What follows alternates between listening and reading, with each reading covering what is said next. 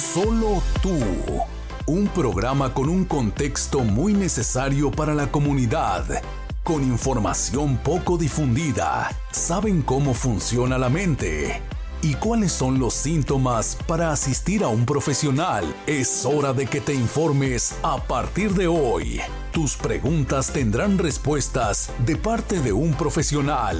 Por el psiquiatra Dr. Lauro Amezcua Patiño, se quedan en el programa Solo tú, bajo la conducción de Juan Adolfo. Solo tú.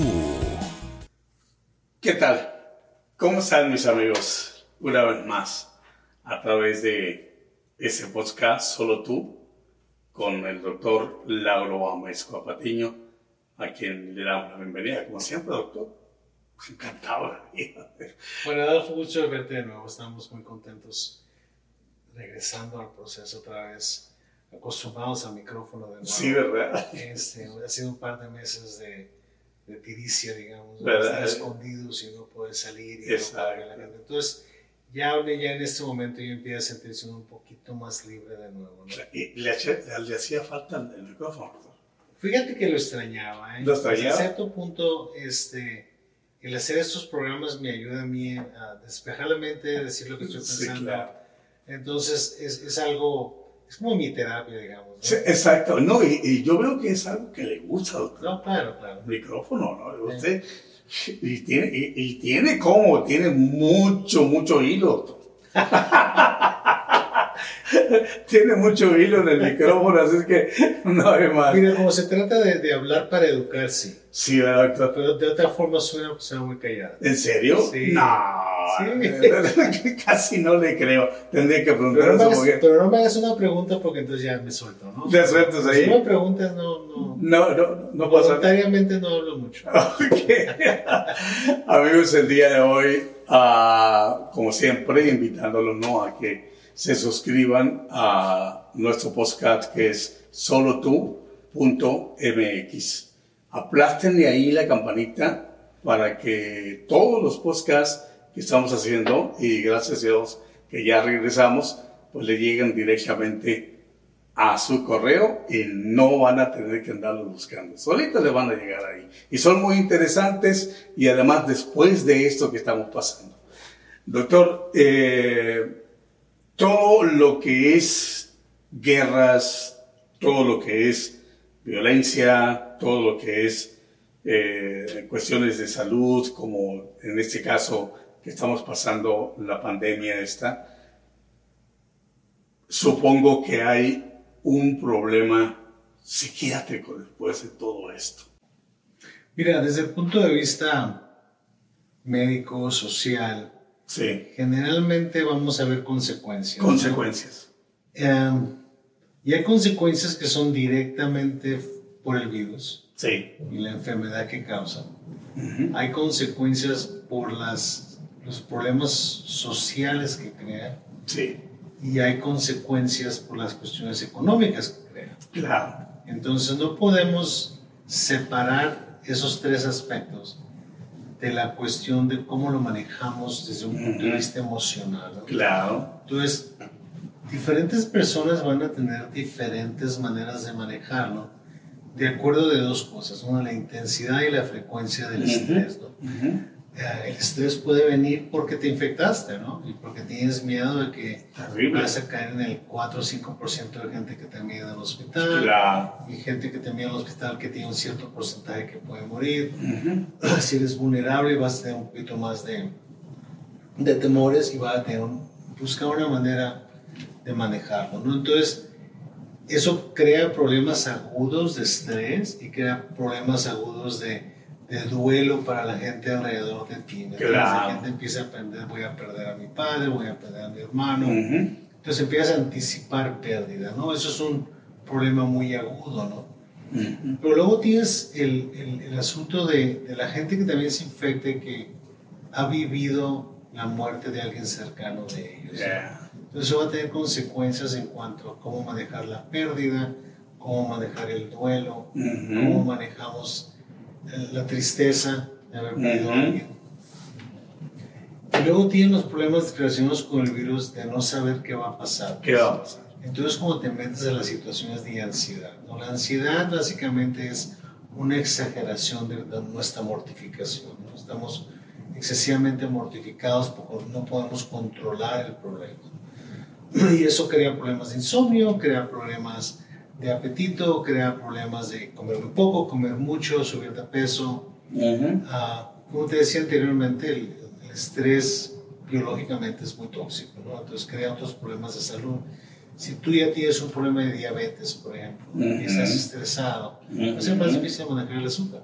Sí. Si tienes problemas de presión arterial elevada y estás estresado, te va a subir la presión. Claro. Entonces, todo eso no está sucediendo nada más porque tu enfermedad está fuera de control, es porque tienes un estrés que lo está afectando. ¿no? Entonces, las hay consecuencias muy rápidas y muy inmediatas por el asunto directo del virus. ¿no? Y luego tienes los problemas que son diferentes dependiendo de tu vulnerabilidad. ¿no? Tienes problemas de gente que ya tenía problemas de ansiedad que se empeoran, gente que tenía problemas de depresión y se deprimen más y empiezan a pensar más o sea, ¿para qué quiero estar en este mundo? Si el mundo es horrible y nos vamos a morir todos. Puede hasta cierto punto la gente salir de la realidad y empieza el asunto de, de, asuntos de suicidio. Hemos visto ciertas señales de aumento de suicidios.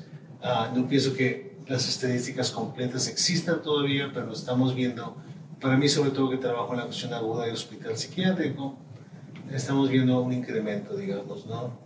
de gente que tiene tiene problemas de, de, ideas de suicidio. De suicidio. También hemos visto incrementos en la agresión, no nada más en la violencia doméstica, como hablamos antes, pero la gente que tiene tendencias agresivas contra otra gente tiene ponerse más agresiva. ¿Por qué? Porque el medio ambiente ha cambiado, pues entonces los sistemas de soporte no, están ahí. ¿no? Pues ya no, ya no, un muchacho, digamos, que estaba manejando su agresión de cierta manera, empieza a perder control. ¿no? Entonces, es otra, situación que tenemos que estar pendiente. Doctor, ¿usted cree que el mundo con esa, con esa pandemia ha cambiado? El mundo, el mundo está cambiando. Sí. ¿Cómo va a cambiar? Mm, no, yo no pienso que la vida va a ser igual después de la pandemia como era antes de la pandemia. Como era. Y sobre todo, por un tiempo, por muchas razones, algunas de las razones son biológicas, este, porque tenemos que estar más al pendiente, tenemos que estar más al pendiente de lo que sucede con virus y bacterias, ese tipo de cosas. Pero también porque no tenemos los recursos todavía para protegernos del virus. ¿no? Hasta que tengamos una vacuna y haya suficiente gente vacunada y sepamos que es efectiva, entonces vamos a poder bajar un poquito la guardia. Pero de ahorita hasta entonces, todos tenemos que seguir guardando nuestra distancia, no acercarnos mucho, sobre todo para nosotros como hispanos que somos muy apapachadores, muy abrazadores, besos, manos, lo que tú quieras pues lo sigue haciendo con la gente muy cerca de ti en tu casa, pero no puede hacerlo con sus amigos. Doctor, es algo que eh, yo he extrañado mucho.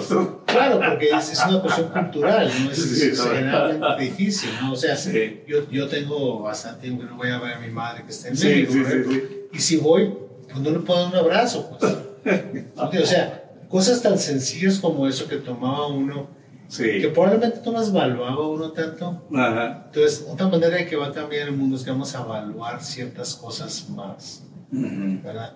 Vamos a evaluar más a la gente que está cerca de nosotros. Esperemos que aprendamos qué es lo que es valioso en la gente. Claro. Porque ahorita, sobre todo, es muy interesante que la gente no puede hacer lo que hacía, ¿no? Lo que sucede es que en una sociedad como los Estados Unidos, la gente siempre ha basado su valor personal en lo que hace. Yo soy buena persona porque soy médico, yo soy buena persona porque soy abogado, yo soy buena persona porque soy fotógrafo. Pero nunca nos pensamos a decir, yo soy una buena persona porque soy una buena persona, tengo buenos valores. Valores. Entonces ahorita te fuerza a decir, ¿qué es lo que me hace a mí valioso? Pues no puedo hacer lo que hacía. Entonces eso quiere decir que no valgo, no. Tú vales porque tienes buenos valores, independientemente de lo que hagas. Entonces, esas son las herramientas que tienes que utilizar para darte cuenta y reevaluar tu valor personal. ¿verdad?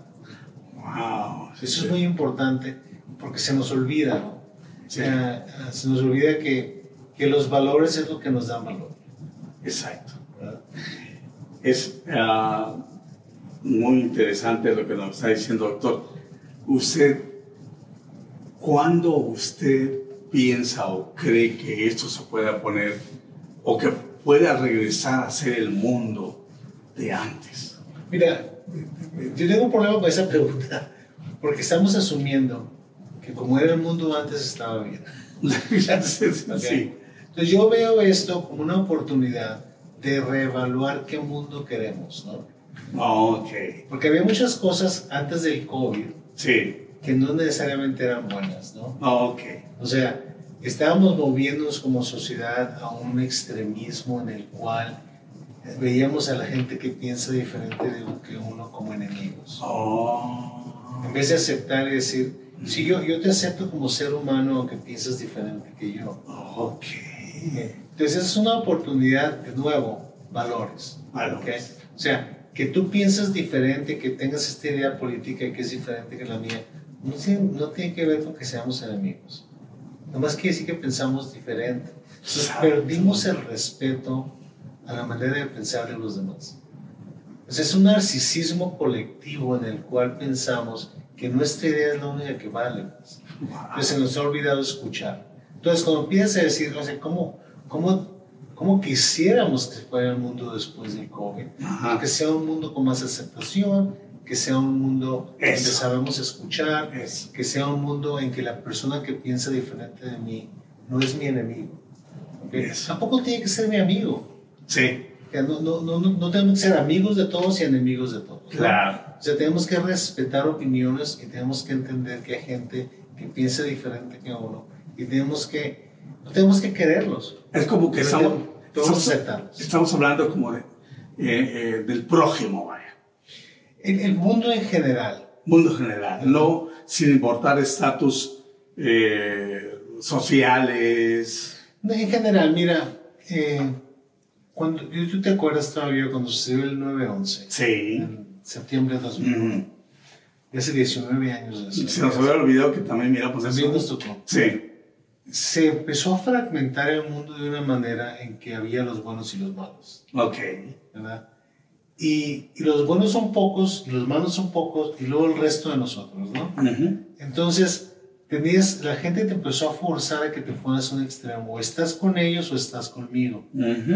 Y digo, espérate, no, no quiero estar ni con él y quiero estar contigo, ¿ok? pero los acepto a los dos, pues. Yo Mm. entiendo las diferencias entre ustedes, pero no me digas que no pertenezco porque no estoy en ninguno de los grupos. pues. ¿ok? Y la mayoría de la gente está en medio. La mayoría de la gente no está en ningún extremo. Lo que sucede es que la mayoría de la gente no expresa su opinión. Entonces, es lo que hablamos en otro programa sobre los medios. Los medios expresan opiniones extremas, pero no expresan opiniones del centro. Doctor, eh, se habla mucho de la divinidad Ujú. en, en- en este, en esta pandemia, en este tiempo que estamos pasando, que es como un, ¿sabes qué? Cálmate. Todos somos iguales y todos somos vulnerables para que podamos tener es- esta enfermedad y ahora quiero reunirlos y volverlos a, a casa y tenerlos en casa. Se habla mucho de eso también, doctor. ¿Qué piensa usted de esto? Mira, tú sabes que yo no me meto mucho en Pues cuestiones claro, religiosas. y ¿verdad? siempre me lo ha dicho. Este, am, yo siempre he pensado que la fe es muy importante. Me lo ha dicho. Entonces, desde el punto de vista de fe, no importa lo que creas, Sí, ¿ok? siempre y cuando te ayude a tener los valores más sólidos. claro. ¿ok? Pero si tú quieres creer que ese es un mensaje de Dios que nos lleva a entendernos como ser humanos de una manera mejor, perfecto, ¿ok? Ujú. pero hazlo. Claro. Lo que sucede muchas veces, y, es de los que tengo a veces un poquito de problema en las cuestiones religiosas, es que hablamos mucho de religión, pero no nos comportamos de esa manera. Oh, perfecto. Entonces, si, va- si, vas a, si, si estás pensando que este es un mensaje de Dios, pues sigue el mensaje, ¿no? Claro. O sea, a lo mejor yo no creo lo mismo, pero a lo mejor voy a hacer lo mismo que tú, por otra razón. Por otra razón. Entonces, la meta es la misma. Claro. Cómo llegamos a la meta a lo mejor es diferente. Sí. Pero ah, yo me pregunto muchas veces, desde el punto de vista ah, personal, ¿verdad? Cuando la gente está en una, en una situación difícil, y yo crecí como una persona católica, ¿no? Y siempre le pregunto a la gente, ¿qué haría Jesucristo en esa situación? Pues? Sí. Entonces, porque mucha gente te quiere decir, es que tienes que hacer esto. ¿verdad? Ah, ok. Entonces, espérate. Si Jesucristo estuviera en esa- situación, ¿qué haría? Ujú. ¿Ok? Porque es lo que te, te ayuda a entender qué es el mensaje que la gente te está tratando de dar, ¿me entiendes? Y no quiere decir que yo haga todo lo que Jesucristo haría en una situación de ese tipo, pero sí refleja que mis valores no son diferentes. ¿ves? O sea, no, yo no lo voy a hacer necesariamente por una cuestión religiosa, pero lo voy a hacer porque es la cuestión correcta. Perfecto. Porque moralmente es lo que uno debe de hacer. Perfecto. ¿ok? Porque uno no debe hacer daño a los demás, porque uno debe querer al prójimo, porque uno tiene que respetar. Perfecto. Todas esas cosas. Y no es fácil y tratamos y hacemos lo mejor que podemos, Sí. pero tenemos que estar fundamentados y basados en los mismos principios. Si tú lo ves en cualquier religión, son los mismos. Es lo mismo. Claro. Doctor, bueno, gracias por haberme contestado esa, eh, esa pregunta. Yo sé que ya lo hemos hablado en otros programas que pues no metemos mucho la religión, pero en este caso eh, se oye mucho de, a hablar de la divinidad y que Dios y Sí, que pero mira, lo, lo- lo que sucede es que se nos olvida que la moralidad se puede poner en muchas diferentes cajas, ¿no? Una de las cajas de la moralidad es la religión, pues. Pero hay otras cajas, hay legalidad en la moralidad, hay cuestiones de, de relaciones sociales en la moralidad. Ujú. Entonces, no importa qué caja tengas cuando los valores sean los mismos. cuando sean los mismos. Exacto. Doctor, ah, volviendo al, al tema, ¿cuál- ¿cuáles han sido los problemas eh, psicológicos que le han llegado a usted en estos, en estos tres meses, dos meses? ¿Cuál ha sido el mayor problema que le ha? Mira, lo, lo que más estamos teniendo problema ahorita es, ah, uno es la gente que ya tiene problemas de depresión y ansiedad se han Claro. empeorado. Se han empeorado. La otra es la gente que está en las líneas de defensa primaria, ¿no? Médicos, enfermeras, terapeutas, Ujú, que viven este trauma todos los días. ujú, Para ellos es muy traumático y no, no nos damos cuenta porque ellos están encerrados haciendo su Ujú. trabajo. ujú. Pero de repente se te mueren 20 gentes, pues. Y se mueren solos porque la familia no puede estar ahí. Sí, hijos. Y, y la única familia que el muerto tiene es ellos. Son los doctores. Exacto. Pues para los doctores es difícil. No nomás los doctores, las enfermeras, los terapeutas respiratorios, toda la gente que esté envuelta en esto. Este es un proceso muy traumático y tenemos que estar dispuestos a abrir las puertas para que sean capaces de manejarlo. Doctor, y déjeme interrumpirlo, pero a veces tenemos, tenemos un, un pensamiento totalmente erróneo, creo que usted lo acaba, me acaba de confirmar esto, que los doctores son fríos. No, no, no, los doctores no son fríos, los doctores todos somos seres humanos. Fíjese nada más, ¿eh? Y a todos nos llega Ujú. de una manera u otra. Lo que, lo que sí tenemos, estamos entrenados para manejar pérdida. Claro, ¿ok? ok. Pero la pérdida puede ser tal, ejemplo, si tú eres un in- intensivista y trabajas en la en terapia intensiva manejando problemas de, de corazón, cáncer, lo que tú quieras. ¿ok? Si de repente se te muere un paciente, no, se te muere un paciente cada dos o tres días. Ujú. Pero de repente tienes 20 pacientes con COVID en tu te- terapia intensiva y hoy se te murieron 6 y mañana se te mueren 7. Pues. Ujú. Entonces la cantidad, ¿verdad? la, la impotencia de poder resolver un problema de ese tipo es muy grande. Creo que los sistemas y los conocimientos están mejorando y vamos a ver que más gente va a sobrevivir, sobre todo la gente mayor. Este, pero, pero es traumático. O sea, yo te puedo decir, una de las razones por la que yo no hago medicina pediátrica, por ejemplo, uno de los problemas más traumáticos que tuve fue cuando tuve una niña quemada Oh, durante mi no. internado con 60% de su cuerpo. Este, y, y- y la niña me preguntó, oiga, doctor, me voy a morir. Sí. Es de las pocas veces que yo le he mentido a un paciente. Le dije no. Pero te parte el corazón, pues hay ciertas cosas que no quiere decir que uno es de piedra, ¿no? O sea, te parte el corazón. Pero yo te puedo decir, muchos de esos doctores salen desde su guardia, de su trabajo y lloran en el carro. Y, no, puedes deshumanizar al médico porque nos dedicamos a esto, ¿no? Y fíjese que es una de las de los pensamientos, eh, no sé qué porcentaje, pero siempre se ha dicho, no, es que los médicos son fríos, no les importa no tienen corazón, no tienen sangre en el ojo. Es que no, no mentimos muy frecuentemente. O sea, si, te vas a morir, te vamos a decir, ¿no? Ajá. Pues mucha gente considera la honestidad del médico como una cuestión de frialdad. ¿no?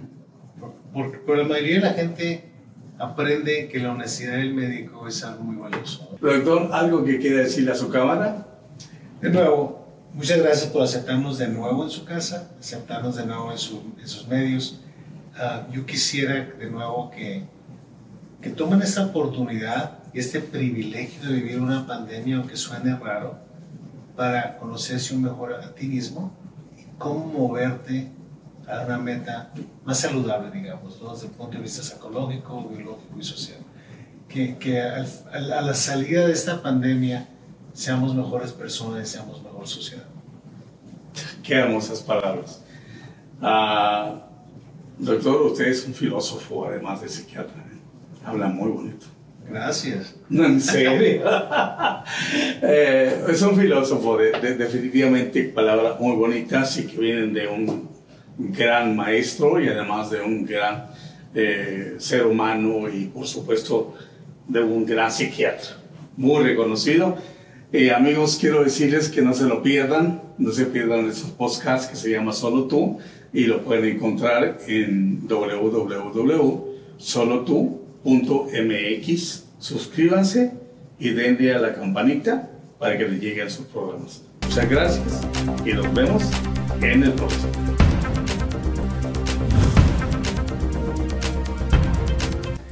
Mi, mi, trabajo como psiquiatra es como guiar a la persona en una entrevista para yo comunicarme que se comunique conmigo lo que me quieren decir. Como te decía Juan Adolfo, es importante reconocer que las redes sociales se han convertido en una fuente de ansiedad.